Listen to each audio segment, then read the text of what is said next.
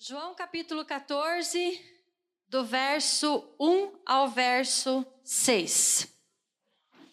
Que diz assim: Não se turbe o vosso coração. Credes em Deus, credes também em mim. Na casa de meu pai há muitas moradas. Se não fosse assim, eu vou-la teria dito, pois vou preparar-vos lugar. E se eu for e vos preparar lugar, virei outra vez e vos levarei para mim mesmo, para que onde eu estiver estejais vós também. Mesmo vós sabeis para onde eu vou e conheceis o caminho. Disse-lhe Tomé: Senhor, nós não sabemos para onde vais e como poderemos saber o caminho? Disse-lhe Jesus: Eu sou o caminho, a verdade e a vida. Ninguém vem ao Pai senão por mim. Senhor, nós acabamos de ler a tua palavra e a tua palavra ela é viva e eficaz. Nesse momento, nós queremos abrir os nossos corações para que o Espírito Santo venha agir em nosso meio e que essa palavra ela se torne vida para a nossa vida. Em nome de Jesus. Amém. A igreja pode sentar. Sabe, irmãos, quando nós, é, povo brasileiro, a gente ouve uma palavra dessa, o que, que nós entendemos? Que Jesus, o nosso Senhor, o nosso Salvador, o Filho de Deus, né? Ele veio ao mundo e retornou ao Pai e está preparando moradas para nós. Amém? Mas só que quando Jesus ele falou essa palavra, ele não estava falando para o povo brasileiro, ele não estava falando para o povo inglês, para os franceses, ele estava falando para o povo judeu. E para o judeu, essa palavra tinha um significado, tinha uma simbologia. Essa palavra tratava-se de casamento. E é interessante a gente falar sobre casamento nesse contexto. E eu quero chamar a atenção dos irmãos para a palavra dessa noite que nós vamos falar sobre a noiva de Cristo. Jesus estava falando sobre o casamento. E quando a gente pensa num casamento, também se formos pensar num casamento aqui no Brasil, a gente tem uma ideia. Se nós formos pensar o casamento que acontece nos dias atuais, nós temos uma ideia. Mas quando nós falamos de um casamento para um povo específico, que era o povo judeus, judeu, e numa época específica, que era lá na época de Jesus, o casamento ele tinha um outro contexto e uma outra simbologia. O casamento judeu naquela época e na época do Antigo Testamento, ele acontecia em duas etapas. A primeira etapa, e quando eu, eu, eu estudei sobre esse, esse tema, eu fui me encantando, assim, porque a gente vai entrando na história e a gente vai aprendendo coisas que nós desconhecíamos. E nessa época, quando um rapaz e uma moça, eles já estavam na idade de se casar, não era o rapaz que procurava a moça ou a moça que procurava o rapaz. Nessa época, quem procurava a moça era o pai do rapaz. Então o pai, quando ele via que o filho estava na idade de se casar, ele começava a, a assuntar e a procurar nas famílias quem tinha ali uma moça que também estava na idade de casar. E daí ele olhava o, o, os, os hábitos da moça, os costumes da família, quais eram os seus valores, porque ele queria o melhor para o seu filho. E quando ele encontrava aquela moça, o pai ia conversar com o pai dela e ia dizer assim: Olha, eu tenho um filho que está na idade de se casar, e eu estou vendo que a sua filha também está na idade de casar. Qual é o valor do seu dote. E quanto, quanto aquele rapaz, ele teria que trabalhar, ele teria que se esforçar para pagar o dote, o valor daquela moça. O pai ele escolhia a moça e ele avisava para o filho: Filho, se prepare, porque eu escolhi a sua noiva. O filho, já sabendo o valor do dote, ele ia até a casa da noiva com o valor em mãos e ele entrava na casa da noiva.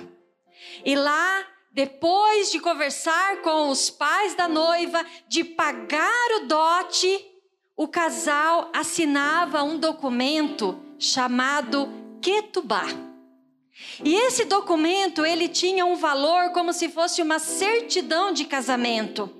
O noivo assinava, a noiva assinava, na frente de todo mundo, isso havia se firmado um compromisso. Só que o rapaz não levava a moça. Ali era só a primeira parte do casamento. O dote foi pago. Então, nesse momento, todo mundo sabia que aquela moça era daquele rapaz e aquele rapaz era daquela moça. Então, o filho voltava para a casa do pai e ia trabalhar. E ali construir a sua casa e organizar as coisas. E a moça também, ela ia começar a se preparar. E nessa preparação, vem a segunda etapa do casamento. A segunda etapa do casamento, quando o noivo saía da casa da noiva e voltava para o pai, a moça tomava uma candeia e ela acendia aquela candeia e colocava na janela principal da sua casa, para que toda pessoa que passasse na frente da sua casa dissesse: Ali tem uma noiva, ali tem aquela que espera pelo seu noivo, ali tem aquela que foi escolhida. E quando as pessoas passavam e viam aquela candeia acesa, eles se alegravam, eles batiam palma, eles cantavam, eles festejavam, porque ali havia uma noiva à espera do seu amado. Ela não sabia quando que ele voltava.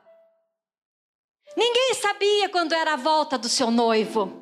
Qual era o trabalho dessa jovem? Manter a candeia acesa. Ela tinha que todo dia alimentar aquela candeia com óleo.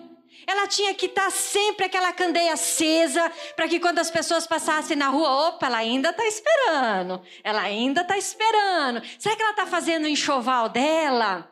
E essa noiva, ela ia sempre ter que estar pronta, porque ela não sabia quando o seu noivo ia voltar. Podia ser de dia, podia ser à noite, podia ser qualquer dia, em qualquer horário. Então aquela moça, ela tinha uma única preocupação: eu tenho que me cuidar. Eu tenho que esperar o meu amado, porque a qualquer dia ele vem me buscar.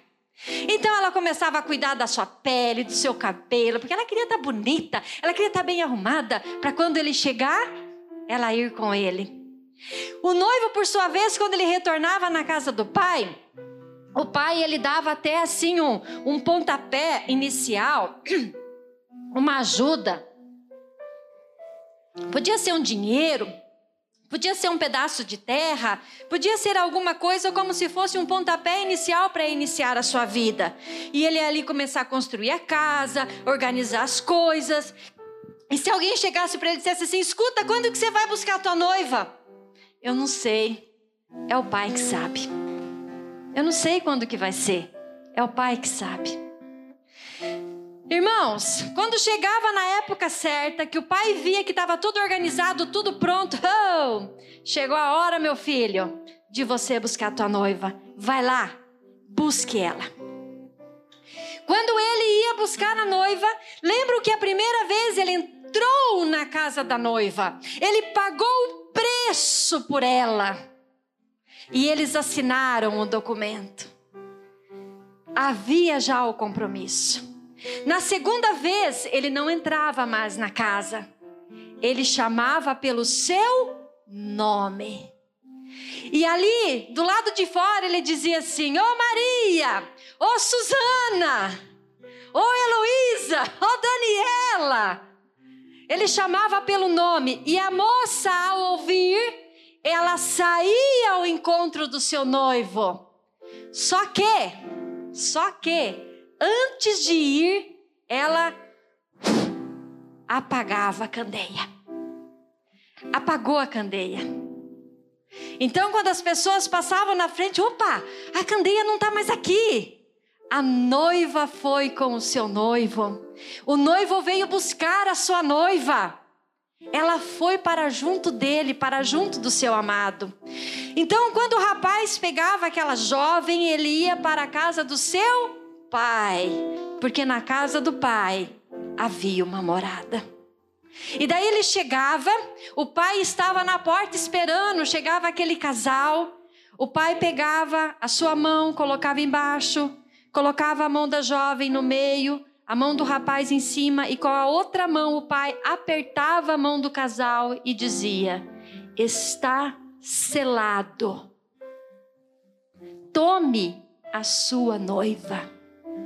E naquele momento, o casal ia para sua casa e ali era consumado o casamento. E ali começava as festas, a festejar, o grande banquete, porque o noivo havia buscado a sua noiva e havia sido consumado o casamento. Irmãos, quando Jesus ele leu aquela palavra e diz assim: "Não precisam se preocupar, porque na casa do meu pai há muitas moradas, e eu voltarei e levarei vocês comigo". Ele estava dizendo: há um compromisso entre nós. Eu vou voltar para buscar. Jesus Cristo é o noivo.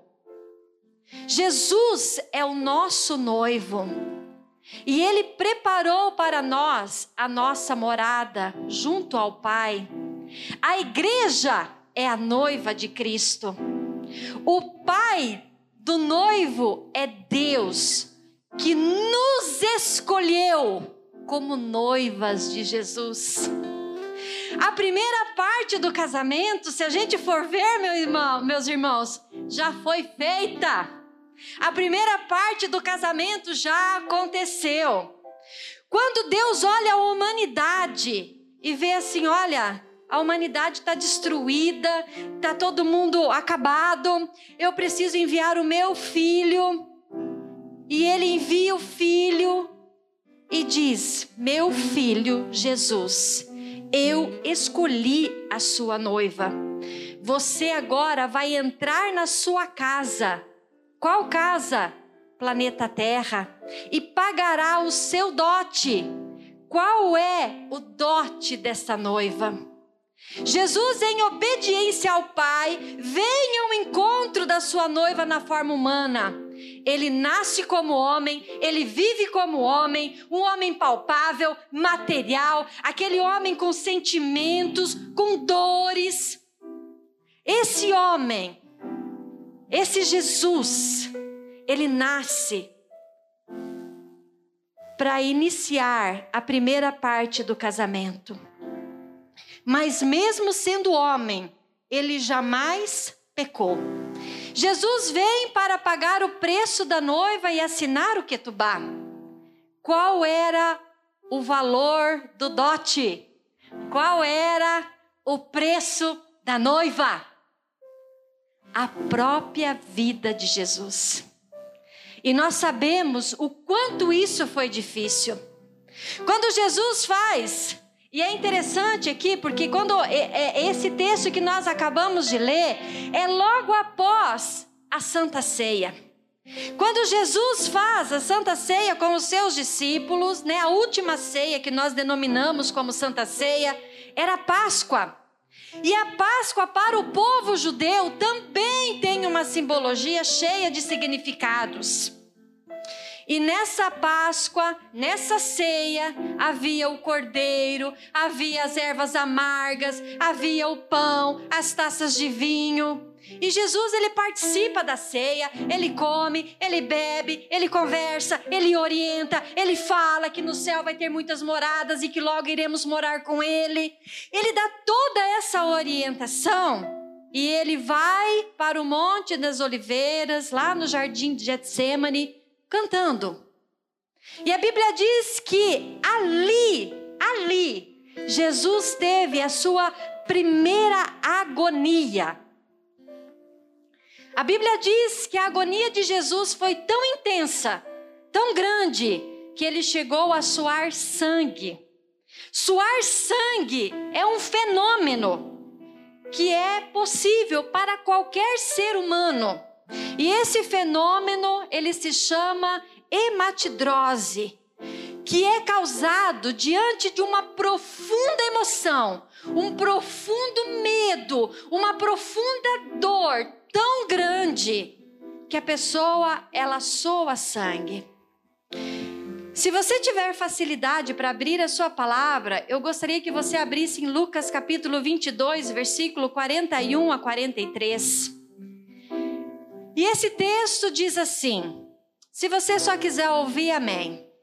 E apartou-se dele cerca de um tiro de pedra e, pondo-se de joelhos, orava, dizendo: Pai, se queres, passa de mim esse cálice.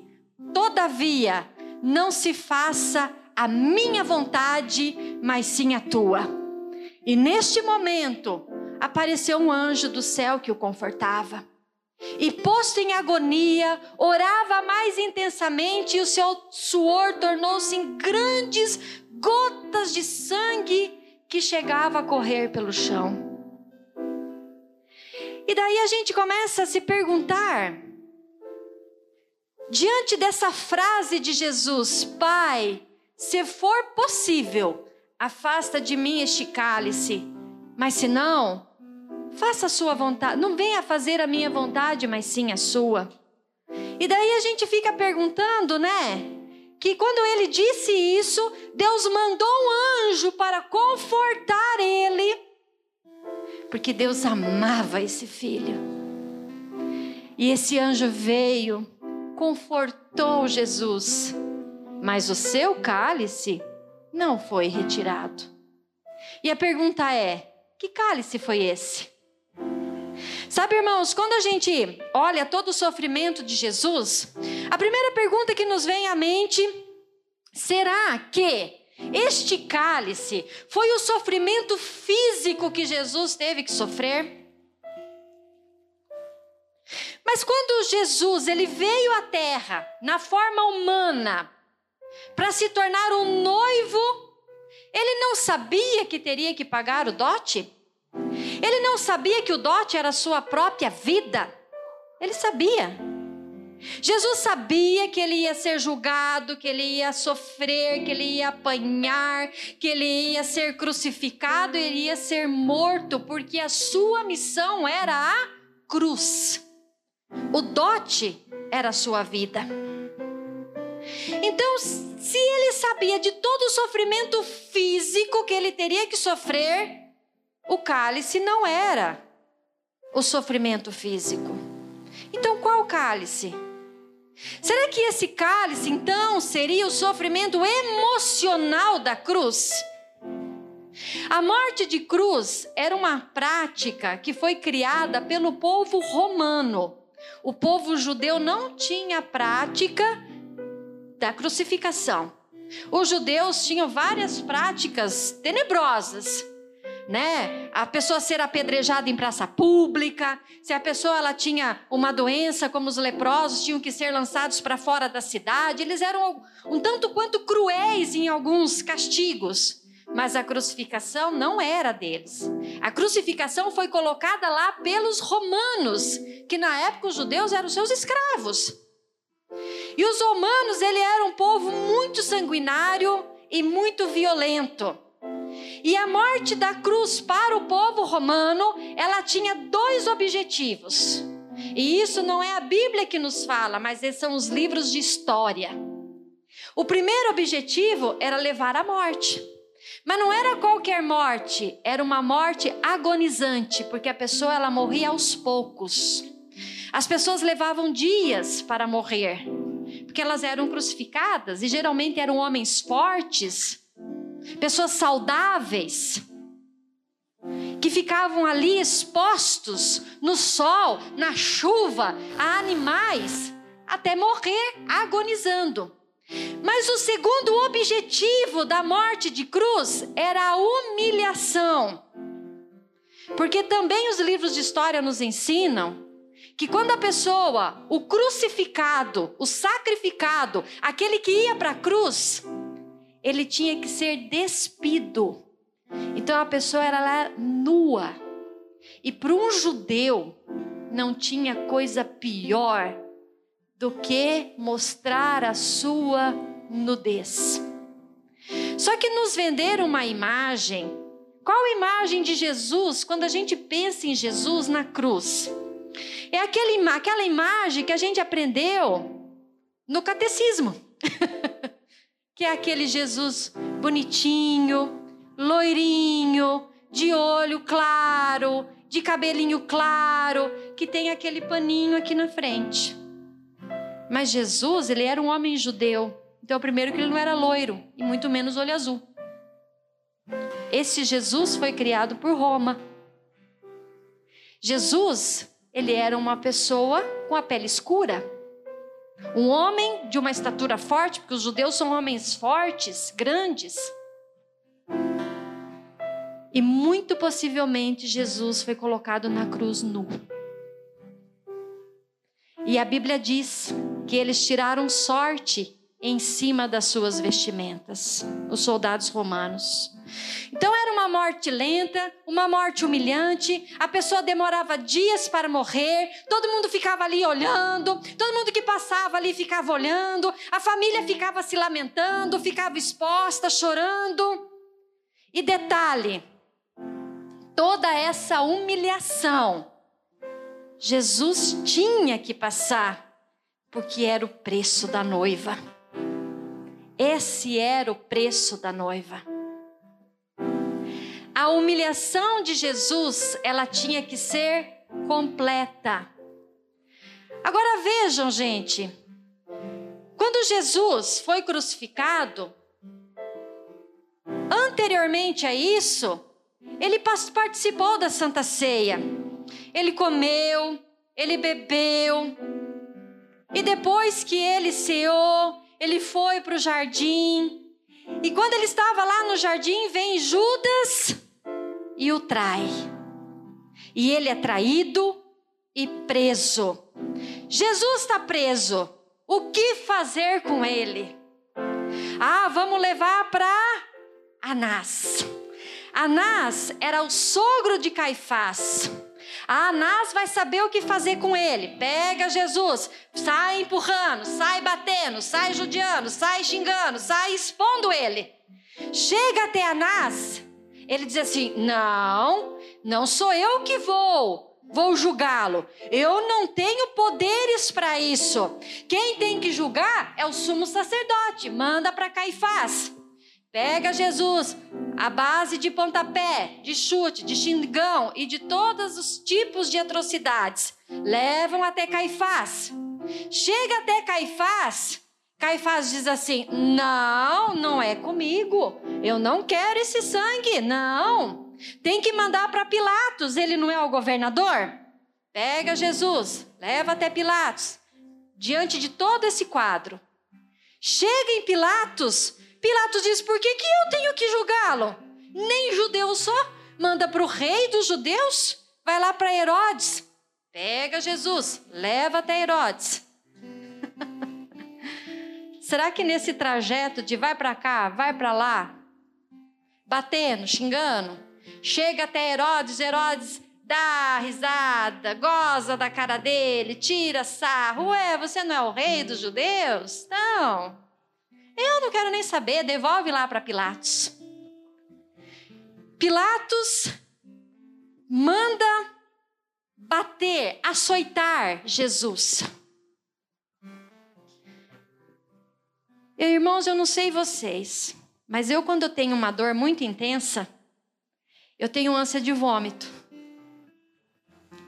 Será que todo esse trajeto que Jesus havia recém comido, ceado, Será que, e cada vez que eu trago essa palavra, quando chega nesse aspecto aqui, eu me emociono. Será que alguém chegou para Jesus e disse assim: escuta, Nazareno, escuta, Jesus, você precisa ir no banheiro? Será que Jesus não se urinou? Eu fico pensando nisso às vezes. A palavra não trata sobre isso, mas ele era humano. Será que ele, será que ele não se urinou de dor? Será que ele não teve ânsia de vômito de dor? Ele sentia como qualquer outro ser humano. Sabe que quando Jesus foi colocado na cruz e tirado as suas vestimentas, será que ele não estava todo sujo? O que, que vocês acham? Nazareno, Jesus, você precisa de alguma coisa? Mas era necessário que Jesus fizesse tudo na frente das pessoas, pois a sua humilhação tinha que ser completa. Eis que chega a hora de crucificá-lo. Ele já foi humilhado, ele já apanhou, ele já tinha apanhado tanto que as pessoas tinham até dúvida se ele ia conseguir chegar vivo até a cruz. E a Bíblia diz que quando ele chegou na hora de ser crucificado, arrancaram as suas roupas e o expuseram entre o céu e a terra. Eis o Filho de Deus. Olha a condição que está ele. Mas será que esse foi o cálice de Jesus? Será que ele não sabia de tudo que ele iria passar? Ele sabia. Mas afinal, então qual foi o cálice de Jesus? Qual foi o cálice que ele tinha tanto medo de tomar que ele chegou a suar sangue?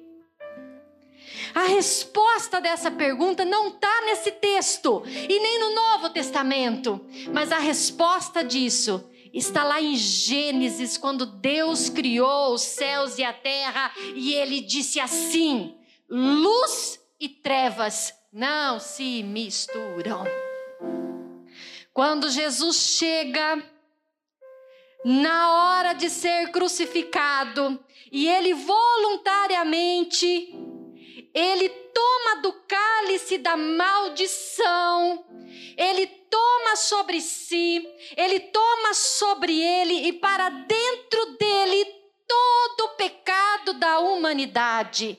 E ele se torna o pior dos assassinos, o pior dos ladrões, o pior das prostitutas, o pior dos pedófilos, o pior dos estupradores, o pior dos enganadores, o pior de tudo. Jesus, nesse momento, ele se torna trevas. Pecado é trevas, Deus é luz. Trevas e luz não se misturam. O cálice que Jesus tinha tanto medo de tomar era a separação dele com o seu pai. E nessa hora, é a primeira e a única vez na eternidade que a Santíssima Trindade, ela é formada somente por Deus Pai e Deus Espírito Santo. Nessa hora que Jesus experimenta a separação de Deus, o seu Pai, que ele bebe desse cálice da maldição, ele grita: Eli, Eli, lama sabachthani. Deus meu, Deus meu, por que me abandonaste? Este é o grito de todo pecador, de todo aquele que está separado de Deus. Eis o cálice, está consumado, e ele fez tudo isso por amor a nós para pagar o nosso dote. O dote foi pago. O preço da noiva foi pago. Foi pago dentro da casa da noiva. Ele assinou neste momento o termo, a certidão de casamento. Ele assinou o ketubá. Jesus pagou o preço e voltou para a casa do pai. E o pai o esperava com os braços abertos para preparar as nossas moradas. Volta a dizer: quem é a noiva de Cristo? Nós. Cabe a nós assinar o Ketubá. Quando que nós assinamos esse documento? Quando nós aceitamos Jesus Cristo como nosso Senhor e Salvador. Irmãos, a primeira parte do casamento está feita. Jesus já pagou o dote, Jesus já pagou o preço. Agora, o que cabe a nós fazermos? Acender a candeia. Nós temos que acender a candeia, colocar na frente da nossa casa. É nossa obrigação manter a candeia acesa, iluminando, clareando. Quem é a candeia da nossa vida? O Espírito Santo de Deus. Para que nós possamos ser chamados de luz do mundo. E para que em todo tempo as nossas vestes estejam brancas e que nunca venha faltar óleo sobre a nossa cabeça. Quando o noivo vir nos buscar, vir buscar a sua noiva, ele não mais entrará na sua casa, mas ele irá nos chamar pelo nome. Vocês conseguem compreender agora a parábola das noivas, as cinco prudentes e as cinco imprudentes? O porquê da importância de se manter a candeia acesa, porque era uma simbologia do casamento judeu. Aí você pode estar tá aqui esperando a tua candeia estar tá acesa e vir alguém e chegar assim: escuta, quando será? Quando que Jesus vai vir? Você vai responder assim: não sei, só Deus sabe, só o Pai sabe. Quando Jesus vier, nós seremos arrebatados com Ele. Ele nos levará para a casa do Pai. E a candeia, ela irá se apagar, porque o Espírito Santo irá subir junto. Por isso, aqueles que ficarem não terão a presença do Espírito Santo para os consolar. Irmãos, nós já assinamos o Ketubá? Já aceitamos a Jesus Cristo como nosso Senhor e o nosso Salvador? A candeia da nossa casa, ela está acesa. Nós estamos esperando Jesus Cristo como nosso noivo amado. Projeto de Vida 2021 Crescimento contínuo. Quando a gente fala em crescimento, nós temos que entender que esse crescimento ele tem que acontecer em todas as áreas da vida. Eu tenho que crescer profissionalmente, eu tenho que crescer emocionalmente, eu tenho que crescer na minha família, eu tenho que crescer em todas as áreas da minha vida. Mas eu também tenho que crescer na minha vida espiritual. E o meu crescimento, ele não pode perder o foco nós não podemos olhar nem para a direita e nem para a esquerda, nosso olhar tem que ser para o alto. Nossa, a nossa obrigação enquanto noivas é se preparar, é estar 24 horas preparadas. E quando eu falo noivas, são homens e mulheres, é a humanidade. Nós temos que crescer continuamente na presença do Pai, na presença de Deus na presença de Jesus Cristo, prontos e prontas para a sua volta.